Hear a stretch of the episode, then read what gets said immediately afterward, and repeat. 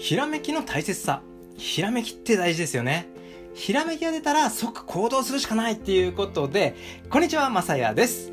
今日のテーマは、アイデアがひらめいたら即行動。試行錯誤はその後にしようっていうね、こんなテーマでお話したいと思います。まあ、これはね、もはや自分に言いたいようなことっていう感じになってしまうんですけども、せっかくなのでね、聞いてくれたら嬉しいですということです。どういうことですか？っていうね で、えー、アイデアっていきなり、まあ、思い浮かぶわけじゃないですか。で、これひらめいたらね、すぐ行動することが重要なわけなんですが、それはもちろんね、もう皆さん知っている話じゃないですか。で、このアイデアなんですけども、まあこれは当たり前ですよね。えー、思いついただけでは実現はしません。そしてさらに、当たり前中の当たり前なんですけども、どんなにいいアイデアでも、一発で成功するのは稀なわけですよ。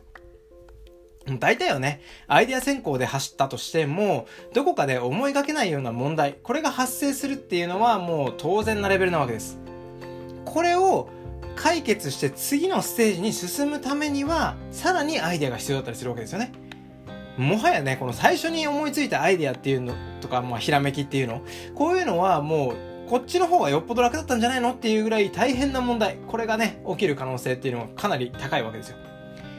で、まあ、ちょっとね、さらにこのアイディアっていう話、これを掘り下げてお話ししますと、このね、アイディアっていうのは、自分では思っているものの、実はですね、自分以外に思いついてすでにやってる人だって多数いる可能性が高いわけですよね。僕とかもこれ思いついたっていうのがあったとしても、ネットとかで検索したりとか、まあ、YouTube とかでね、検索することもここ最近はできるかと思うんですが、こういう風にしてしまうとですね、実は普通にしかもなんか結構前にね、出てたりして、いるわけなんですよ。結構これショック受けるんですよね。もちろん全く同じになるわけじゃないんですよ。なんですけど、やっぱりね、こう、自分が思いついたっていうものがもうすでに出てるってなると、あ、そっか、もうすでに自分のアイデアってもともとあったものなのかって思ってしまうっていうのはありますよね。ただ、その同じアイデア、これが浮かんだとしても、実際に自分のものにできるかどうか。つまりね、実現できるのはもしかしたら自分だけかもしれないし、実現した時には全くね、最初のアイデアとは違うものができてるかもしれないんですよね。そう思うと何かのこのひらめきっていうのも大事にしなきゃいけないんだなっていうところ。そして、この即行動しようっていう気持ちにもなるわけですよ。失敗が怖いっていう人もね、もちろんいると思います。当たり前なんですけども、これもね、僕も当たり前ですよ、これ。失敗は怖いです。ただね、アイデアの実行に移さないっていうのが実は一番の問題だったりしますよね。石橋は叩いて渡れとかっていう言葉もありますけども、叩いた結果渡らない人ってこれ結構多いんですよね。とりあえず始めてみないことには、どんな失敗があるかどうか、まあ、どんな成功があるかどうかっていうね、こういう部分もわからないっていう、そんな話なんですよ。試行錯誤するってすっごく大変なことだし、めちゃめちゃ地道なんですよね。